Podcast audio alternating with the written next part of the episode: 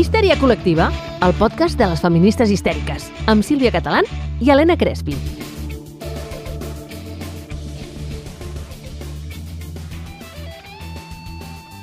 Hola, Crespi! Hola, Sílvia! Com estàs? Una mica, bueno, avui amb la veu així, eh? O Així. sigui, soc, soc, una, soc una vintage catalana. I quan el, la Covid ja no està de moda, després de tres anys i dos mesos de resistència, va i la, la pillo jo i ara ja sóc negativa, però m'han quedat, m'ha quedat això. O sigui Ets que mocs. mocs, si estic una mica així, amb aquesta veu sexy i tal, ja està. O sigui, així estem. Bueno, I pues tu? res, avui farem podcast amb la veu sexy de la Crespi. Soc com la Phoebe de Friends quan està constipada, perquè el cas Melicat. Ara, no, no ho voleu, no ho voleu. No cal, no cal.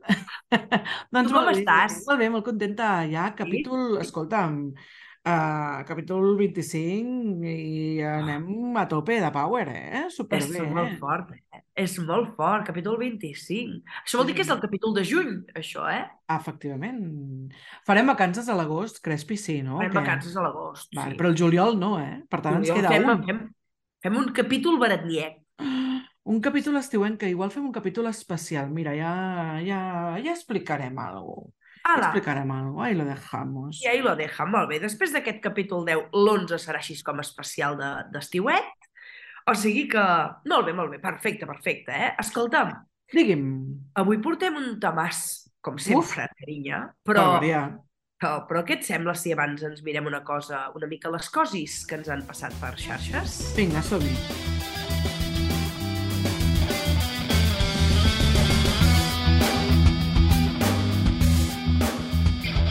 A veure, català, en quin jardí t'has fotut, amora? Mira, t'he de dir que, uh, clar, com que això ho vam escriure, el guió el vam escriure ja fa una setmana i tal, i a mi me passen tantes coses en la vida, uh, quan he vist la pregunta que has posat al guió he pensat, "Qui- quin jardí em vaig fotre jo? Però sí, sí, sí. Després he recordat que va ser un jardí bastant gros. Va ser força gros, sí. un sí, sí. jardinot d'aquests bonics en els que m'agrada uh, ficar-me per Twitter. De fet, la gent que em coneix, quan va veure el tuit, em va dir, tia, però si és que et va la marxa. I jo, efectivament, Però, efectivament em va la marxa. eh, però, doncs jo també et conec i crec que és un tuit preciós. Doncs sí, però mira, eh, però, home, no... Coincidiràs amb mi en que si fas aquest tuit ja saps que segurament una miqueta de polèmica aixecarà. Ara no m'esperava mm, el follon que es va muntar, també t'ho dic, perquè la gent, Clar. la gent en general diríem que està molt avorrida. Pa pels que estigueu despistats, Cuenta, cuenta. despistades, despistadis, uh, us explico. Bàsicament, uh, vaig fer un tuit jo, mm, si no em seguiu a Twitter, mm, jo us dic que escric tant coses a professionals com personals i vaig mesclant i vaig mesclant moltes coses, però bueno, el cas és que vaig escriure un, un tros d'una conversa que vaig tenir amb el meu fill, una conversa real, perquè no m'invento les converses amb el meu fill, és així d'intenset. I uh, de sobte el meu fill un dia uh, caminant i del no-res em va preguntar mama, com pot ser que un noi es quedi embarassat? Evidentment, primer li vaig demanar que on havia mm, sentit això o on havia vist això i va dir sí, perquè clar, no sé què, va, no me'n recordo ben bé què em va dir, però bueno, que tenia una lògica. Vull dir que no és una cosa que ell de sobte digués, ah, sí, no, vale. I llavors, res, jo li vaig explicar que, bueno, que encara que li sembli estrany, hi ha algunes persones que són nois però que tenen vulva i hi ha algunes persones que són noies però que tenen penis i que sí, que és normal que ho trobi estrany perquè no se trobat, perquè no forma part del seu entorn personal, però que existeixen i que ja està, i que simplement pues, existeixen i que evidentment doncs, si tenen vulva i tenen úter es poden quedar embarassats per molt que eh, es, es, o sigui, siguin nois i es comportin com a nois o es presentin com a nois. Final del tema. Ja està. O sigui, no té més.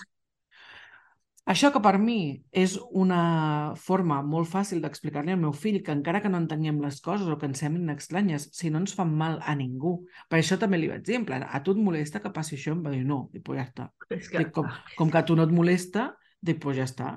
Dic, pot ser amic o no amic de persones que, o sigui, de nois amb vulva o de noies amb penis. Això, dic, però si a tu no et molesta, doncs no tenim ni per què insultar-los ni per què res, ja està. O sigui, era una lliçó, bàsicament, que li en faig moltes al meu fill de respecte. Clar. Ja està, final del tema. bueno, doncs evidentment, la horda terfa va arribar al meu Twitter i bueno, bueno, bueno, bueno, o sigui, me les vaig sentir de totes, Crespi. Bueno, ja ho vas anar llegint, eh? Però Sí. des de que sóc una mala mare, que cridem als serveis socials perquè no sé què, i jo anava dient, sí, sí, doncs res, truca, truca als serveis socials, aviam què et diuen, saps?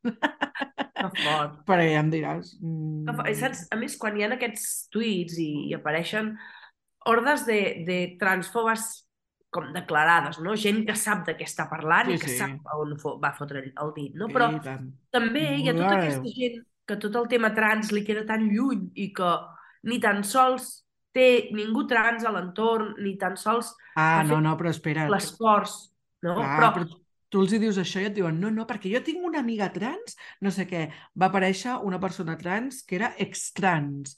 Plan, no, perquè jo vaig fer tot el canvi, em van hormonar amb 15 anys i després me n'he penedit. Bueno, vale, ok, pues, pues, no dubto que la teva experiència pugui ser vàlida, però no és l'experiència de la majoria de les persones trans i del col·lectiu. I si has estat dins del col·lectiu, tu saps que això no és la majoria. exacte, exacte. Però bueno, tampoc la majoria s'hormonen. És que, clar, tenim... O sigui, amb el tema de lo trans tenim com molta merda al cap sí. i jo crec que, que és això. O sigui, no passa res. Pots no conèixer perquè no és el teu entorn, però respecta-ho i escolta les persones que t'estan explicant coses. Escolta sense exacte. jutjar. Clar. I ja està, no té més, però bueno, sembla que això no és tan fàcil.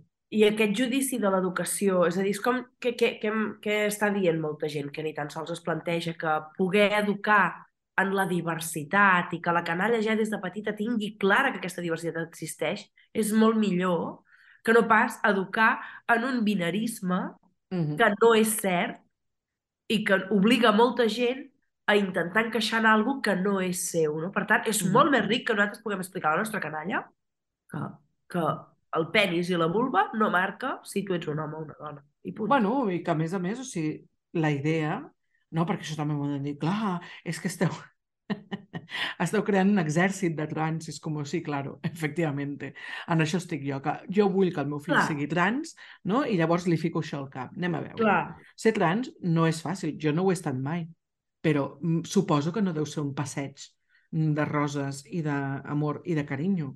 Per tant, vull dir, si es pogués triar tan fàcilment, com dir, ah, mira, doncs ara sóc trans, ningú ho triaria. O ho Clar. triarien poques persones. bueno, Perquè perquè ser un camí que molt tot el que hi ha. Sí, sí, Clar. sí. Llavors és Clar. com, joder, facilitem-los el camí, no? O sigui, ja està. Ja, o sigui, que, que existeixen, que hi són i que, escolta'm, qui som nosaltres per jutjar-les? Per jutjar-los? Per... És que, en fi, eh, ja et dic, a mi amb això ja ho hem parlat moltes vegades tu i jo, Crespi, però Sí. a, a les oientes del podcast eh, els hi comparteixo que a més això, això és una cosa que em, em, em peta el cap. O sigui, no entenc com es pot estar en contra del respecte, perquè al final és això. O sigui, és respecte, col·lega. O sigui, Sí, a sí, tu sí. què més et dona que una persona es digui una cosa a l'altra? No, és que llavors venen els esports i ens treuen el lloc a les dones. Bueno, estic d'acord amb el que el tema dels esports s'ha de regular d'alguna manera, però és que igual s'han de deixar de fer competicions separades per homes i per dones, no lo sé. I s'han de separar per pes o per quantitat de testosterona, o jo no sé, però jo no estoy ahí. Però és que aquest no dia- és el problema de la gent del dia a dia. Clar, De trans que es dediquin a l'esport professional no n'hi ha tantíssimes. Oh, bueno, tenim, Mm. nosaltres a Catalunya tenim una gran referent que mirem profundament, que és la Valentina Ver, i ella l'altre dia, precisament a la tarda de Catalunya Ràdio, explicava no, que ella ha hagut de deixar l'esport professional per ser una dona trans, però Mm. llavors ella diu, llavors, clar, què anem a mirar, no? Perquè llavors amb els jugadors de bàsquet que facin més de metre 80 no els permetrem jugar perquè ells tenen molt més fàcil accés a la cistella que un que faci metre 70. O, no? Llavors, em va semblar molt interessant, és una gran entrevista per abordar tot el tema de l'esport, Mm perquè, clar, les dones trans no estan prenent el lloc a ningú, bàsicament, perquè no tenen espai en l'esport, se les fa fora. O Mm. sigui, és molt Posarem, posarem l'enllaç en, el, en el, Ai, a la sí. pàgina web. Jo crec que potser podem dedicar, uh, igual ja per, de cara al, al Sí. curs que ve, un capítol al tema trans i, i potser volíem fer algunes entrevistes o alguna cosa així. Mira, això és una idea per de cara a l'any que ve, novetats de l'any que ve. fort. Ja ho tenim en, apuntadíssim. Molt rebé. Sí. Perquè si no ens passarem l'estona aquí i avui el tema no va d'això. No, Això és les el meves merdes d'ins- d'Insternest que em passen I no sé si tu, Crespi, tenies alguna cosa a compartir, perquè... Sí. De... Tinc una cosa a compartir, que de fet és una cosa a compartir comuna, perquè tenim la nostra estimada companya, Laia Sala, que ens va etiquetar fa uh, molt poquet, ahir, em sembla, no? O fa un o dos Sí. dies, a un, a un experiment, no? Un fil de Twitter que explica un experiment que a mi em sembla meravellós. Mira. Sílvia, en mode de resum, val? Uh, la Laia ens diu, heu vist això? No? El feminisme sembla que ja no és necessari, perquè mira, es va fer un experiment on van deixar a 10 nens en una casa sols durant 10 dies i per un altre costat a 10 nenes soles en una casa per 5 dies. Tots entre 10 i 12 anys. I volien investigar els diferents comportaments que s'estaven que es donaven en aquesta en aquesta en aquest experiment tot, no? Al·lucinem amb el que va succeir. Llavors diu eh, que l'aclariment era que tots dos grups van rebre classes de cuina uh, durant uns dies, val? Um, i, que, i que no podia entrar cap adult en cap moment. Llavors, en resum, què va passar a la casa de nens? Doncs que tot va ser un caos, que ho van destruir tot al seu pas, que van deixar diversos objectes trencats, no que s'alimentaven a base de, del que trobaven sense dedicar temps a cuinar, etc etc etc etc, no? que ho van intentar, però tal. Uns, En canvi, el uns cas de- disfrutones. Disfrutones disfrutones. salvatges. Uns disfrutones i uns salvatges que ho destrossen tot. I en canvi, en les, amb les nenes, diu que en un principi es van posar a jugar, que van fer una mica de desordre, però que quan va arribar la nit es van organitzar i van crear regles i rutines. Que es van dividir, unes cuinaven, les altres netejaven, tal, no sé què. I, bàsicament, el que ve a dir aquest estudi del qual ni tan sols es diu eh, no cita qui ho va fer, com es, va, com es van distribuir aquests grups, no? com es van escollir, quina va ser la metodologia empírica per utilitzar això, uh, però a dir que, clar, que les nenes són més ordenades i que els nens són, no serveixen per les tasques domèstiques. I, Sílvia Catalán, jo vinc aquí a dir que si un grup de 10 a 12 anys demostra que les nenes s'organitzen millor pel que fa als afers domèstics i els nens no, és perquè amb 10 o 12 anys no són curs de gambals Ah, i han entès perfectament què és la socialització de gènere i han après des de sempre a com comportar-se en funció de com la societat els hi diu, no? I llavors, uh, crec que, hòstia, era, era xulo, no?, que, que... O sigui, bueno, perquè bàsicament veiem que a Twitter també corren moltes merdes, Mm. coses que no estan verificades Bueno, científicament. clar, o sigui, al final jo crec que potser sí que l'experiment va ser així, però clar, Sí. s'haurien d'analitzar moltes coses, s'haurien d'analitzar des de la perspectiva de gènere, eh? Està. I, Oh. i, i veure això, el tema de la socialització de gènere. Amb 10-12 anys tenen claríssim el què. Se m'estava acudint ara mentre tu ho explicaves que estaria molt bé Mira, això ho podem vendre com a programa a alguna tele, fer com A una veure. mena de gran hermano, homes tis, dones tis. A veure què passa. Re, això, 15 dies, 20 dies de convivència i aviam què passa amb les Oh, cases. idea més Has meravellosa. vist? Senyors de TV3, uh, aquí els hi proposem aquesta, aquesta proposta. Jo crec que ho pot patar fort.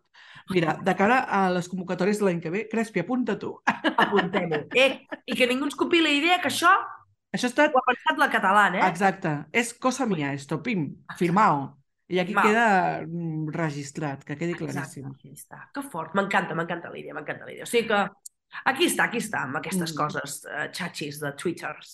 Mira, ara que dèiem de la tele, uh, seguim amb, el, el, amb les nostres coses que ens passen a les xarxes i, evidentment, seguim vinculadíssimes a la nostra estimadíssima Elisenda Carot, perquè seguim cada 15 dies a, a la ràdio uh, i, i estem encantadíssimes d'estar a la tarda amb ella.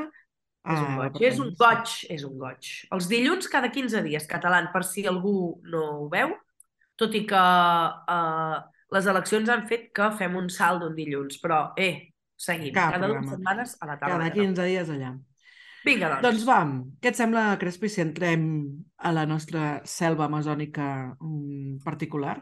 Que fina que ets, que Ah, fina que ets. Ai, a veure si Perquè algú avui, sap de què parlarem estimades, avui. estimats, estimadis, si heu vist el títol ja sabreu més o menys de què va la cosa, però avui parlarem de pèls. El teu podcast histèrico-feminista.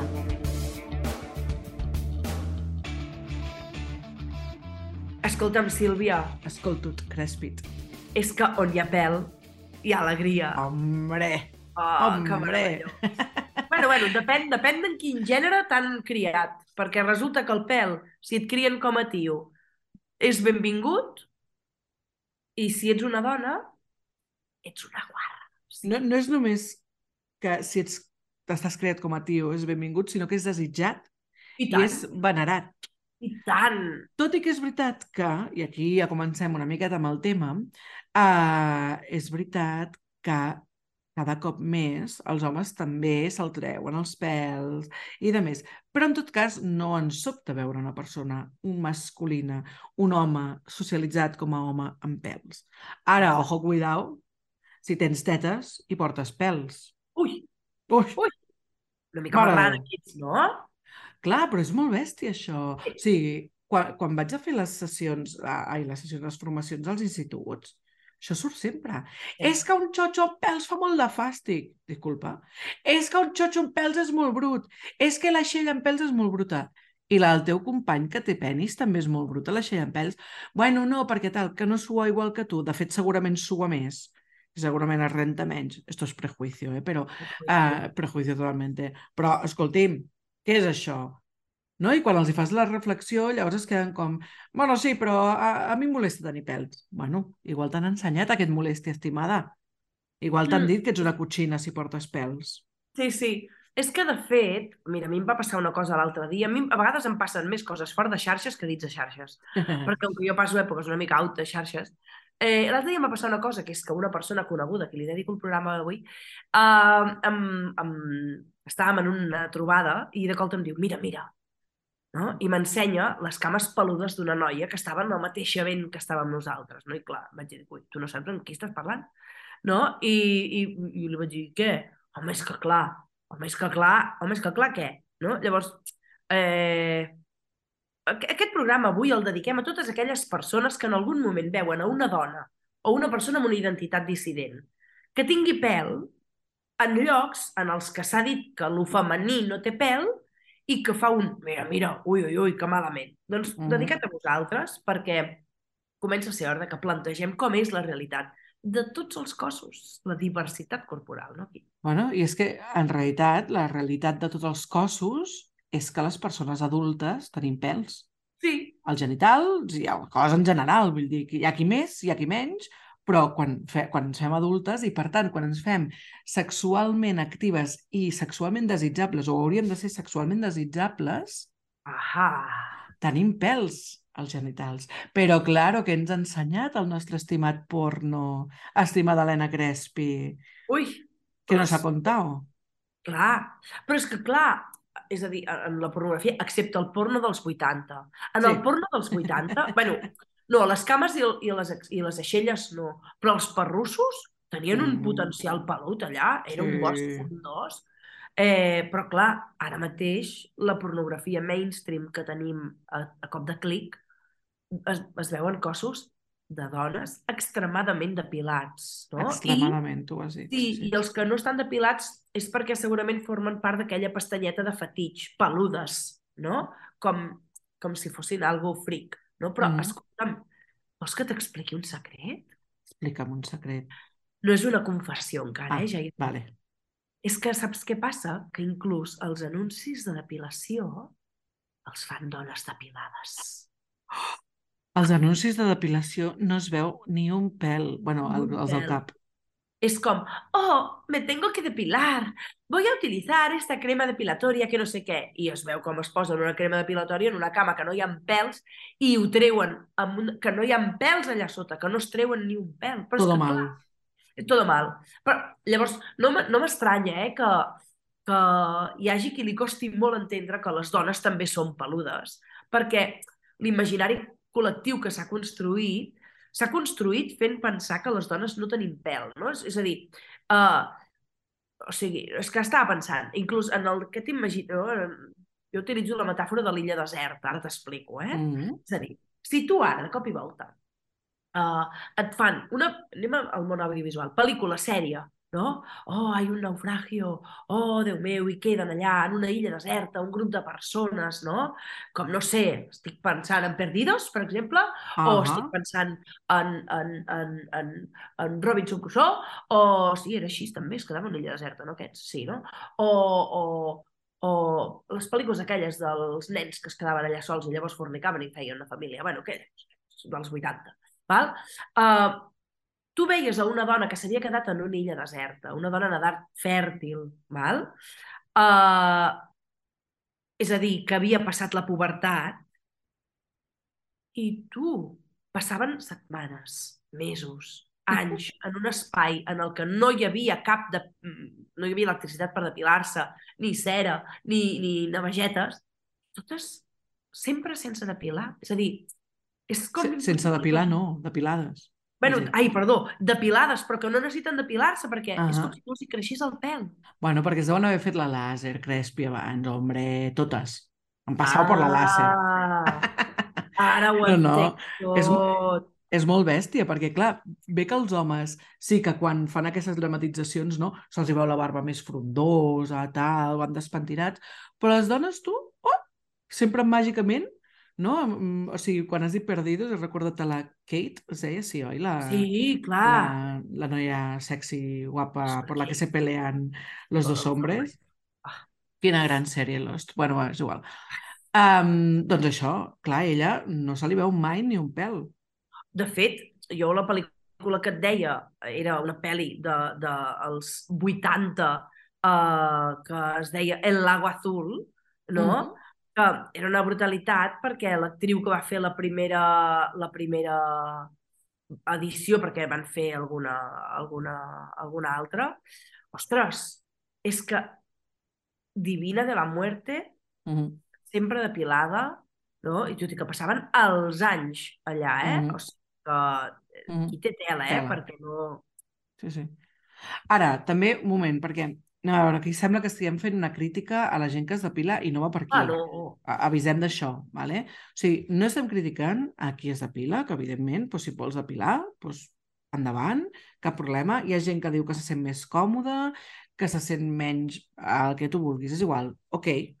Simplement el que estem dient és que pensem i reflexionem per què ens estem depilant i sobretot, sobretot, a aquesta idea de ui, és que porto quatre pèls, no puc anar a la platja. Oh, per favor. Quan, quan els pèls t'estan impedint fer una cosa que a tu et ve de gust fer, és perquè realment no estàs triant depilar-te. T'estàs obligant a depilar-te. És que vaig més còmoda. Vale, ok, aniràs més còmoda si vas depilada. Segurament aniràs més còmoda si vas depilada perquè no sentiràs mirades a sobre teu que et jutgin.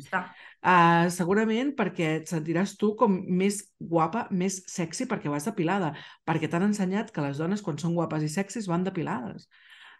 Jo agraeixo infinitament que cada cop hi hagi més... Um, uh, referents. Sí, o... més referents, més, més espais on, on, on no hi ha depilació i és guai. De fet, vaig anar a veure una obra de teatre uh, ara, ara mateix no... Ah, no, sí, de l'Esté de teatre, jo crec. Que apareixia... Era l'Esté de teatre? Jo crec que sí. Bé, és igual. Apareixia a dintre de l'obra una noia que era com la noia guapa, mona, no? de la que s'enamorava el protagonista, bla, bla, bla. Clar. I de sobte la noia no? anava com a un ball, tal, no sé què, es posava un vestit superbonic, superelegant, i en un moment va aixecar el braç oh! i portava la xella sense depilar i vaig pensar, això deu ser perquè dintre de l'obra es farà alguna referència de tal, no sé què. Doncs pues no, no. Era simplement que l'actriu anava sense depilar. I vaig pensar, doncs pues ole, doncs pues que bé. Però vaig pensar, quina forma tan xula de normalitzar una cosa que hauria de ser normal. Clar. I la noia seguia sent desitjable, seguia sent atractiva, seguia sent la noia dels somnis del protagonista, però anava amb la xella peluda. Doncs pues, que bien. Clar, clar, clar. Que guai. Però fixa't, clar, però segur que molta gent, quan aquesta noia va aixecar la xella, eh, va pensar, uf, no? Al igual que passa, per exemple, en aquests events de l'alfombra vermella, on veiem actrius, cantants, no? Que van això, no? Ara m'estava imaginant, em sembla que era la... Com era? La Maia, aquella que va fer OT, no? Que de cop volta va aixecar un dia, no? Es va posar així a, a fer-se una foto així com amb les mans a la cadera. Sí, sí, sí. sí I se li va veure la xella peluda i de cop era com uh, la cantante lleva, però tal, no sé què, no sé de pila, i era com, uh, uh, uh, i la gent la va criticar molt, no? Per això, perquè en l'imaginari que hem construït, la dona sempre va sense pèl, és com si de naturalesa no tinguessin pèl, cosa que no és així. Mm, exactament. Que, que bé tenir referents i que es normalitzi, que ni tan sols sigui la notícia, vull dir que ja Clar. formi part del guió. Clar, és Eh? que o sigui, jo crec que triomfarem el dia que realment no, puguem eh, veure això i ni ens n'adonem que Clar. algú va depilat o no. Exacte. Però bueno, en tot cas, fixa't, no? Eh, aquest esforç per seguir aquest cànon eh, de bellesa, no? aquest esforç per depilar-te, que a vegades va de la mà de dolor. Quan et depiles amb cera, escolti'm, això no fa pessigolles, fa mal, fa mal. A vegades ens cremem les cames o la, el pubis o les aixelles amb la cera, fa mal. Depilar-se amb pinces, fa mal. Treure's el bigoti, fa mal. Depilar-se l'entrecello, l'entrecello, bueno, ja m'heu entès, Això aquí Ah. amb entrecegi, sí. entrecegi, uh, fa mal. Clar, quan tu estàs fent tots aquests sacrificis i estàs posant no, el teu cos al servei del, dels cànons que et marquen, què passa quan veus una dona, parlo ara de dones cis, eh? Sí. Quan veus una dona que no es depila, doncs que Clar. carda una ràbia del copón, perquè és com aquesta cotxina amb el que jo estic patint per estar bé i aquesta es pensa que pot venir aquí amb tots els seus pèls i ser igual. No, no, no, no. I com que les dones ens han ensenyat a barallar-nos entre nosaltres i a competir entre Ai. nosaltres, doncs evidentment entra allà aquella competició de mira, mira aquesta guarra, mira aquesta cotxina que no es depila. Clar. Que fort. Quin drama, quin drama. I això va molt de, de, de mares a filles, en el sentit de... Um, jo he sentit moltes dones al meu voltant, de la meva edat, vale? de generacions com la nostra, que si, si ho posen, no? o si ho posen o estan plantejant-se deixar-se de depilar i potser s'han deixat de depilar les cames i potser no les aixelles, perquè el que sigui. Però més d'una dona m'ha dit, diu, no, no, jo, em de, jo no em depilo fins que tinc alguna vena amb la meva mare. I llavors, quan tinc una vena amb la meva mare, si m'he de posar faldilles, o no me les poso, o em poso faldilles i llavors em depilo. Perquè em fa por el judici no, d'aquesta de, de la mare, de la família, perquè, clar, bueno, jo sempre dic que amb, la, amb el meu optimisme eh, eh, generacional, crec que nosaltres estem marcant no, un canvi de generació eh, molt interessant en aquest sentit. Sí, sí, de fet, jo al meu voltant, per exemple, també tinc moltes mares, no?, que, uh, mares joves i fantàstiques, uh, com jo, uh, que el que els hi succeeix és que arriba un punt en què les seves filles els hi diuen ara m'he de depilar i elles estan qüestionant això, no? És a dir, està clar que hi ha moltes generacions de mares encara que dic mares perquè són les que, en el fons, agafen la responsabilitat, no?, en general, de l'educació i més d'aquests Oh. temes. Oh, sorpresa. Oh, quina sorpresa, Déu meu! Uh, però, però sí que n'hi ha moltes que a la que les seves filles comencin a tenir certa edat diran ara és hora de depilar, però sí que és cert que hi ha un altre sector de mares que els hi estan oferint diferents possibilitats a les filles i que diuen jo m'he deixat de depilar perquè la meva filla vegi un referent Mm -hmm. no depilat en, en una dona com la seva mare, no? I que després, quan la filla diu jo em vull depilar, eh, en parlen o discuteixen, les filles sovint entren a la discussió, fan Mm -hmm. tenen converses fantàstiques, però, oh, sorpresa, la pressió estètica és molt gran Mm -hmm. i és molt difícil prendre una decisió amb 12, 13, 14, 16 anys i dir, doncs mira, jo no em depilo perquè no estic, perquè no em vull esclavitzar el cànon patriarcal Mm -hmm. uh, i, i et depiles perquè ho fan totes, i punt. Totalment. El que Totalment. s'ha dit és més bonic, no? Clar, jo crec que hauríem de fer, perdó, com molta campanya, no? perquè s'entengués que en realitat els pèls no ens fan més brutes, no... I, i no tenir-ne no et fa estar més neta. No? Jo quan vaig als, als instituts sempre els dic el mateix. El meu cap, el meu cap com a pell, com a, com a, com a la part del cap, diguéssim, de, del cuir cabellut, dic, està més net o més brut que el d'una persona calva que es passeja pel carrer?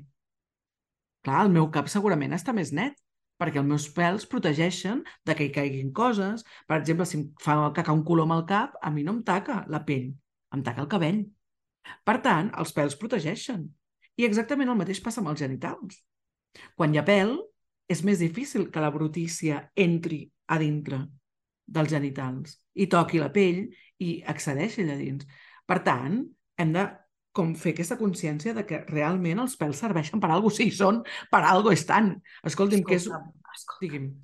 És que, clar, Sílvia Catalán, jo crec que, jo, jo crec que t'has d'apuntar totes aquestes metàfores que tu utilitzes, que jo ara la gent no ho veu, però jo m'he quedat amb la boca oberta. Quina meravella! Quina meravella la metàfora del cap, dels Mhm. cabells, si, ets, si tens pèls al cap o ets una persona calva, uh, uh, que està bé tot. Sí, sí. també, Vull dir, cap problema. no? I, qui, I qui es vulgui rapar, que es rapi. I qui es vulgui però- rebar, exacte. No? Però té conseqüències. Vull dir, Clar, clar, al clar. final...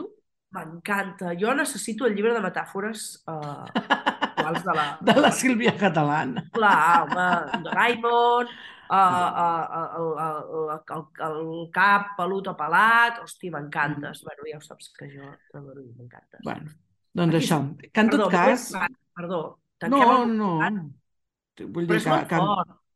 És molt fort que una dona pugui pensar que és més bruta per portar la xella peluda Mm.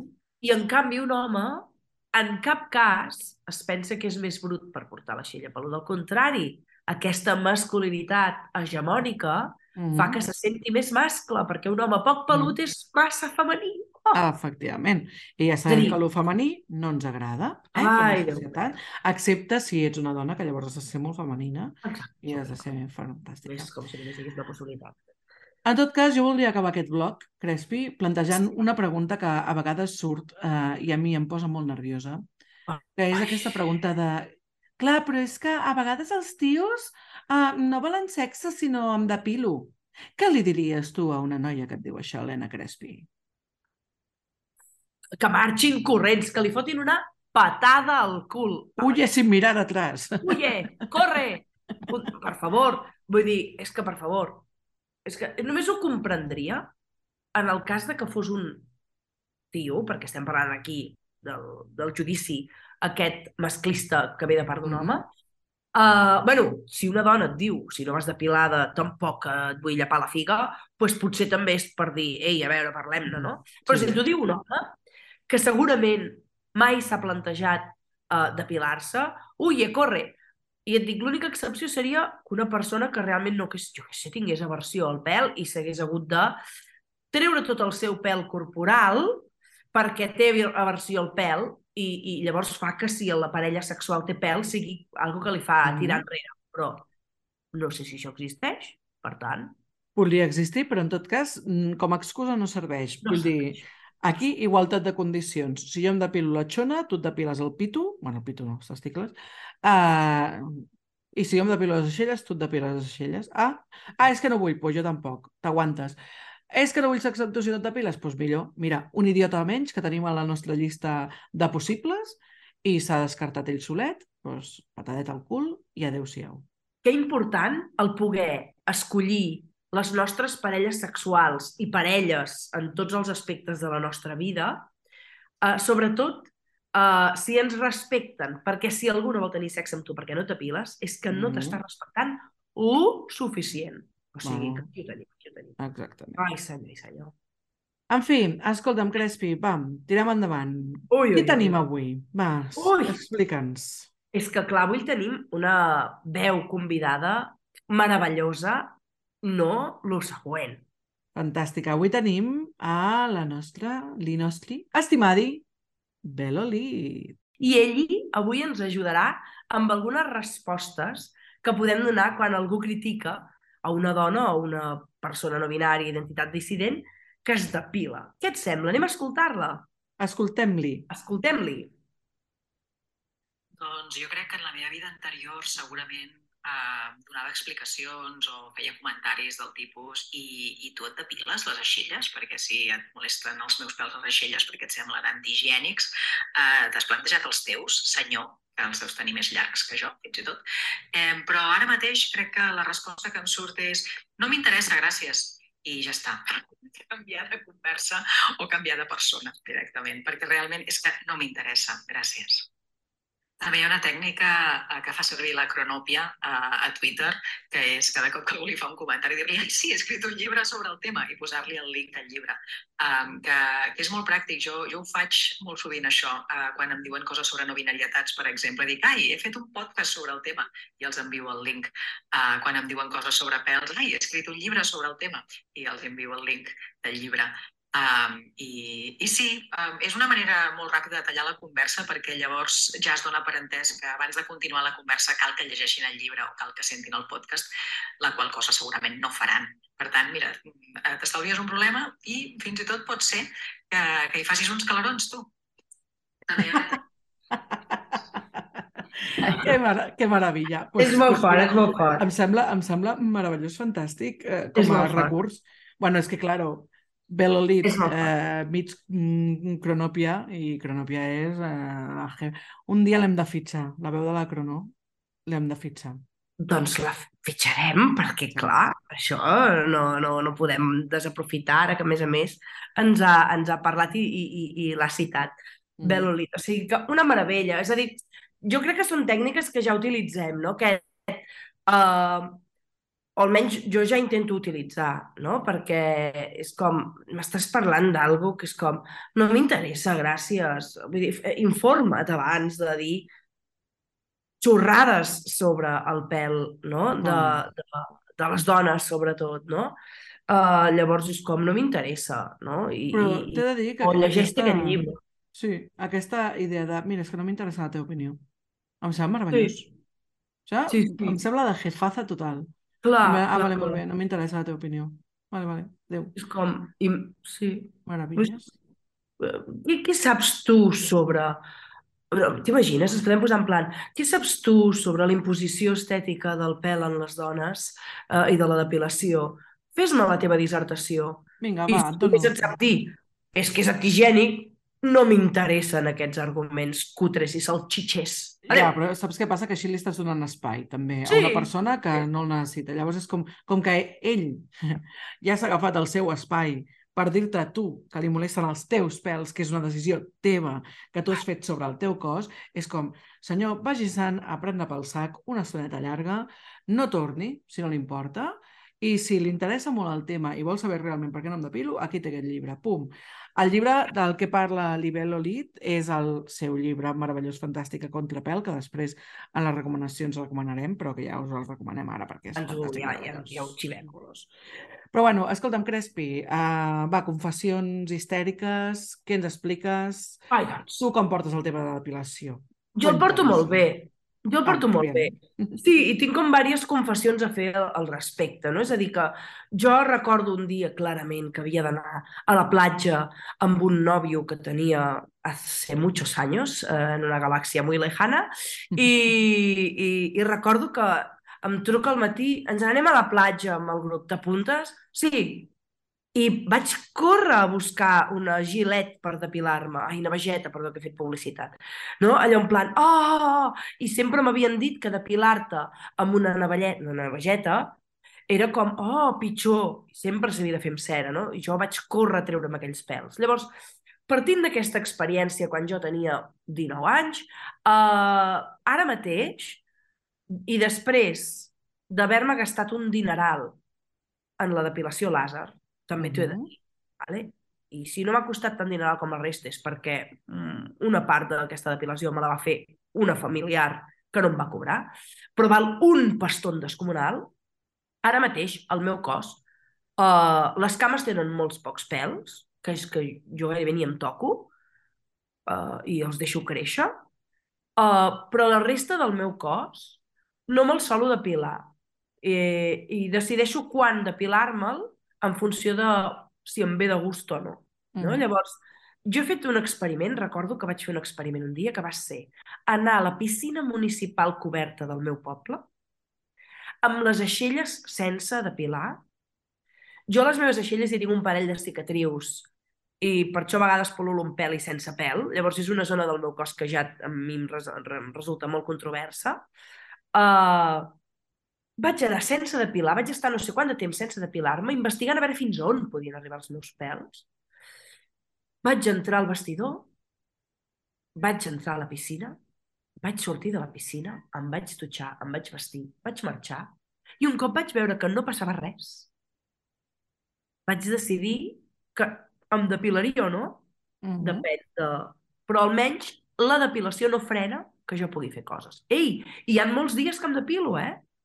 No, clar, clar, és que al final, vull dir, és això, és una qüestió, igual Sí. que et tenyeixes el cabell o Sí. igual que et poses una roba o una altra. És una Sí. modificació estètica que tu li fas al teu cos perquè potser et ve de gust veure't d'una manera o d'una altra. I tornem que això no ho critiquem.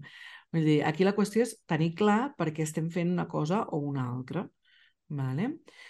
Jo, ara que has dit lo de la depilació làser, he recordat que jo vaig mm, comprar-me un bono de depilació làser per fer-me les Ah. angonals Oh, una sessió. No, si no duele, no te preocupes. Que no duele. O sigui, vaig plorar tant, però tant, però tant, Crespi. I ja està, vaig dir, mira, et quedes els dos bonos de sessió. No, però claro, ven y aprovechalos. Dic, no, no, tía, o sea, que me voy a morir. O sea, que me da igual, que mis pelos son maravillosos, que me dejes en paz, senyora. O sigui, jo també et dic que tinc la pell eh, fina i delicadeta i llavors el que em passa és que quan em depilo em surten molts granets, em Oh, fa m'enquisten em fa molt mal i llavors és com, que drama.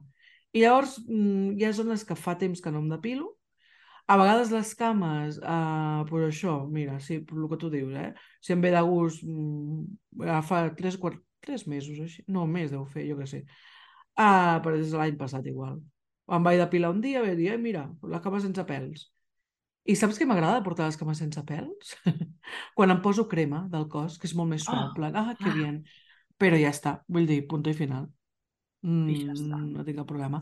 Llavors, doncs, igual ara que ve estiu me'ls tornaré a depilar una mica, me'ls depilaré a principis d'estiu, però no ho sé, ja ho veurem. Depèn de com ho fer el viento, en realitat. Sí, està bé, però que de fet en el fons, no?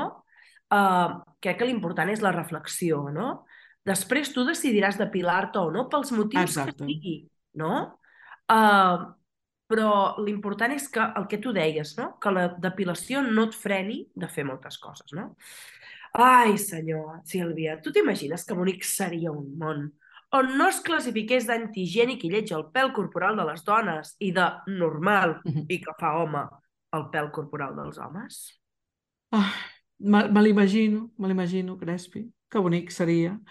És que, en realitat, si ho pensem una mica, és una tonteria com una casa, que t'ha d'antigènic el pèls d'uns i el de normal el pèls dels altres. Vull dir que... Ai, és que clar, estimada Sílvia, no? Seria tot tan senzill, no? Si veiéssim l'absurditat d'algunes coses imposades pel patriarcat dels nassos. Totalment, totalment. En fi. En fi, en fi. Escolta, uh, en fi, Serafí, uh, què et sembla si anem a conèixer una super histèrica històrica?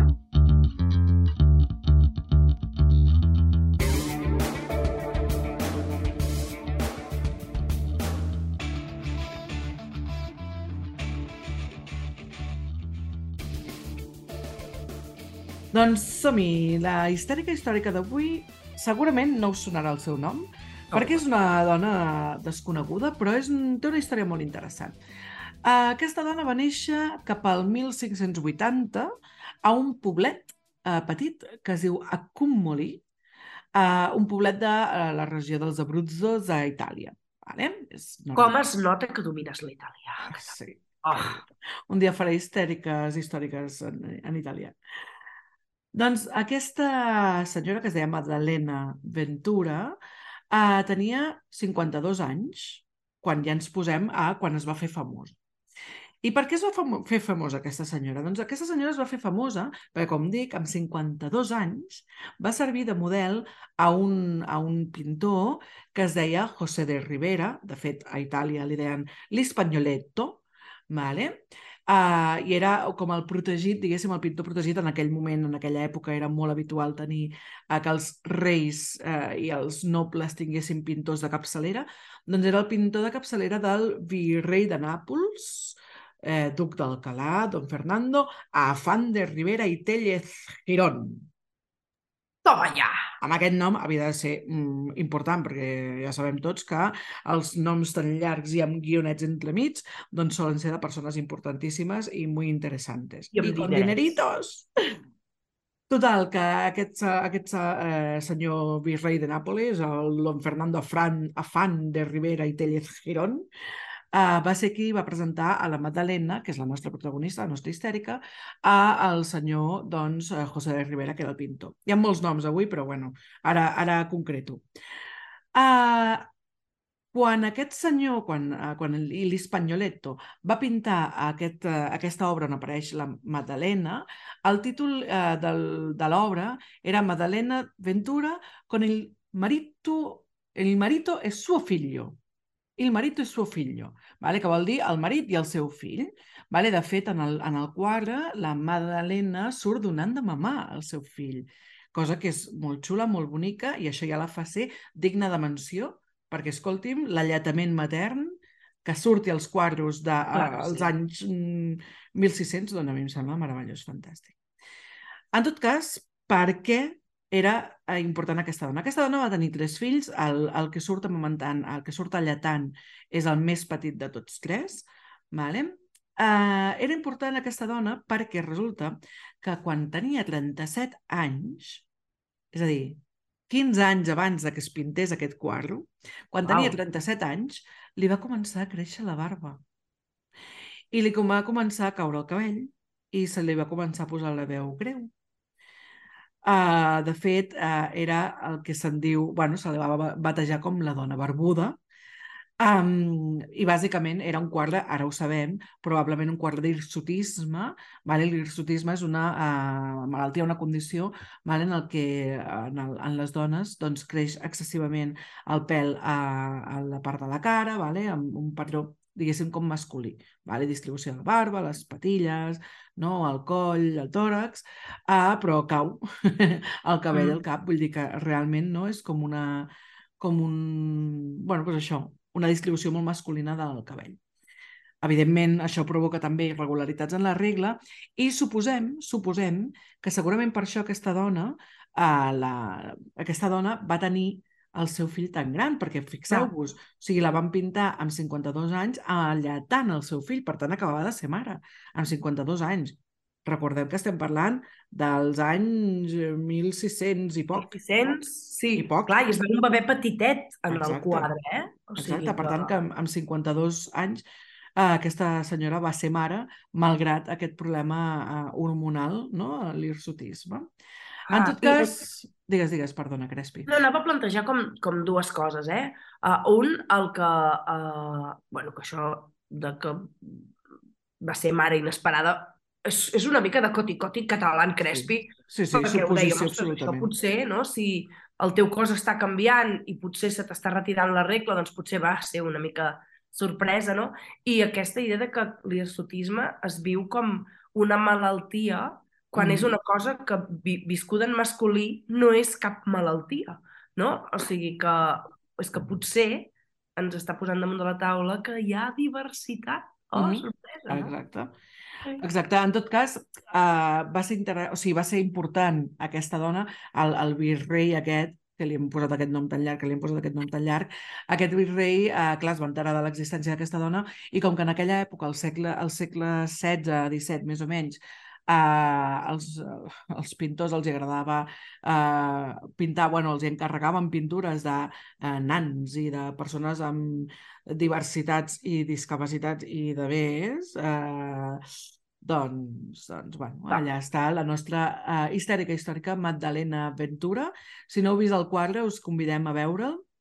És, és bastant impactant, realment, però crec que és un dels grans exemples no? de, de com la diversitat doncs, ens acompanya des de fa molts i molts anys i que no és una cosa que ens haguem inventat les modernes femiloquis, eh, sinó que realment doncs, això existia des de fa molt de temps. Escolta'm, aquesta combinació Femi-Loki, te la puc robar? Sí, Femi-Loki. Perquè Loki és un personatge de Marvel que a mi m'agrada molt i, saps? Uh, Femi-friki, tu. Femi-friki. Femi-friki. Femi-friki. m'encanta, m'encanta. Molt bé, escolta'm, que guai, perquè més, llavors eh, en el Museu del Prado hi ha algun altre quadre més també de dones barbudes que mm -hmm. no mm-hmm. està del tot demostrat que siguin així, però és molt interessant, molt interessant veure com, evidentment, sempre han existit dones barbudes. No? Mm. Doncs eh, som-hi amb les recomanacions histèriques, va. Som-hi. Histeritza't. Aquí ets lliure de fer-ho. Histèria col·lectiva. El teu podcast histèrico-feminista. Doncs, evidentment, jo vull recomanar a la persona eh, dona eh, histèrica, que de fet podríem haver fet la seva biografia, però vam decidir fer una una miqueta menys coneguda, perquè aquesta ens semblava com molt evident, que és Frida Kahlo, i el seu Ah. entrecejo maravilloso i famosíssim, Ai, ai, ai. i, evidentment, el seu art, que era una artistassa com una casa de pagès. I tant. També jo us porto una recomanació molt xula, que és una, un descobriment que hem fet ara fa poc, la Crespi i jo, en un grup en el que estem de creadors de continguts eh, catalans i de més. És una noia que es diu Raquel Roca, té una, té una web, ai, una web, té un perfil d'Instagram on penja coses i de més. De fet, la podeu seguir a Instagram com a rage.roca. Vale? Um, és una tia interessant, però a més a més va fer no fa massa un vídeo sobre depilació, no? on explica una Mhm. mica la seva experiència. Així que us la recomanem molt intensament. Molt xulo. Us penjarem el vídeo Mm. del YouTube als stories. Vinga, vinga. Doncs, escolta'm, Sílvia, jo vinc amb tres recomanacions. Una Som-hi. és el col·lectiu Som Barbàrie, que també les podeu trobar a Instagram si busqueu Som Barbàrie, tot junt. Fan trobades de dones i d'identitats dissidents amb barba i tenen, entre d'altres coses que fan, un curtmetratge que es diu I tu com mires? on, a més a més, també en aquest curtmetratge hi surt uh, l'estimadi uh, Anna Eloi, uh, que, que també és força coneguda a xarxes i, i, i posen la mirada en com mirem a les persones amb, amb barba que no siguin homes. Eh, o sigui Mhm. que és superinteressant. Uh, evidentment, el llibre Contrapèl de Belolit eh, ha de formar part de les biblioteques. És un llibre eh, que, que és, és molt curt, ràpid de llegir i que crec que presenta una gran reflexió que, que hauríem de fer totes, totis i, sobretot, tots. Mm. I després, mira, uh, us porto la Luta Cruz, que també la trobareu a Instagram si busqueu Luta Cruz, tal qual. És una afroxilena barbuda, és cantant, poeta, compositora, i és una dona que uh, des de molt petita, des de que va començar la seva pubertat, va detectar que tenia barba, uh, per imposició de la seva família i amistats se la treia, va passar per processos mèdics, uh, de depilacions, d'intervencions per treure-se-la i tot li va portar molts problemes i això li va portar moltes dificultats d'autoestima, fins que va dir prou. I ara ella uh, doncs, passeja el seu art uh, i, i, i, i, ensenya el seu cos com a dona barbuda i peluda no? que, que és, i és una cosa meravellosa, sensual i fantàstica. O sigui que la Luta Cruz. Mm. Mm, tenim unes quantes recomanacions. Només un llibre, Sílvia, ens estem superant, eh? Ens estem superant, ens estem superant. I Sí, eh, el que ja hem dit abans, eh, posarem l'enllaç de l'entrevista a la Valentina Ver que dèiem i algunes altres coses que hem anat dient durant el, eh, durant el programa, I però tant, crec que ja toca, Crespi, que anem acomiadant-nos. i tant que sí. Ho hem fet Ens superbé. acomiadem, Vinga. ens acomiadem. I, I esperem que aquest tamasso també us hagi agradat, aquest nou capítol, penúltim de la temporada. Seguiu-nos, per favor, a Twitter, Instagram i Facebook amb l'usuari arroba histeriapod, histèria començat amb H, pod acabat amb D, I volem agrair, evidentment, com sempre, la col·laboració del nostre veu convidada, eh, en aquest cas, la nostra estimada i referent meravellosa, estimadíssima Belolit, estimadíssima Belo... Un moment. I volem agrair la col·laboració per a aquest capítol de l'Inostri, estimari i referent Belolit. Gràcies per donar-nos la teva veu per, aquesta, per aquest capítol. Ai, meravellós. I, I també donar les gràcies a la nostra estimadíssima Elisenda Carot per també posar sempre la seva fantàstica veu al servei de l'histerisme col·lectiu. Ha estat un superplaer que ens escolteu. Doncs... Jo sóc l'Helena. I jo sóc la Sílvia. I som unes... Histerisme! Adéu, adéu! adéu!